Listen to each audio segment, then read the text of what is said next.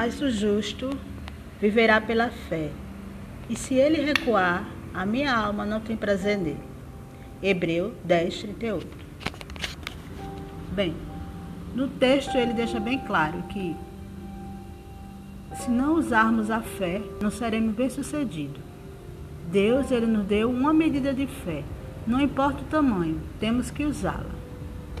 Ele ainda deu mais. Eu asseguro que se vocês tiverem fé do tamanho de um grão de mostarda, poderão dizer estes montes: Vá daqui para lá, e ele irá. Nada será impossível para vocês. Mateus 17, 20. Gente, o justo não pode fugir. Vai passar sim por testes e desafios. E aí, como você pode saber se realmente a sua fé funciona? É claro que através de desafios. Existem dois tipos de fé: a fé natural e a fé sobrenatural. A fé natural, ela é palpável. A pessoa tem que ver para crer. Exemplo: uma pessoa confia no seu trabalho porque sabe que vai receber o salário no final do mês. Confio na força do braço porque é cheio de saúde. Confio no jogo da loteria porque acredita que um dia vai ganhar, só porque jogou. E por aí vai. Só que essa fé, ela não tem base. A confiança no seu emprego acaba logo acabando quando é mandado embora.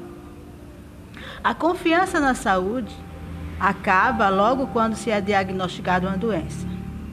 Agora, quando a pessoa vive a fé sobrenatural, ela é forte. Ela não vive pelo que vê e muito menos pelo que sente. Ela vive pelo que crê e pronto. Ela cai, mas logo se levanta. Se não der certo hoje, ela tenta de novo. Ela é motivada. Ela não sai contando derrota, o fracasso. O mundo pode estar caindo ao seu redor, mas ela se mantém firme. Por quê? Porque ela é justa. Ela crê na promessa.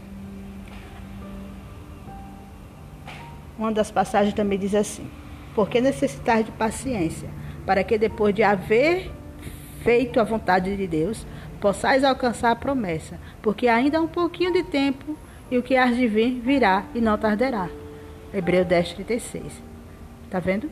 Essa é a promessa que Deus preparou para você e para mim. Tá difícil? Eu sei que tá. Para mim também. Não tem sido fácil. Mas o que me mantém de pé é saber que há um galardão para a nossa obra.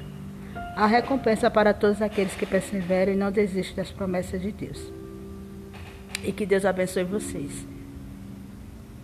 E, e que permaneça firme na fé.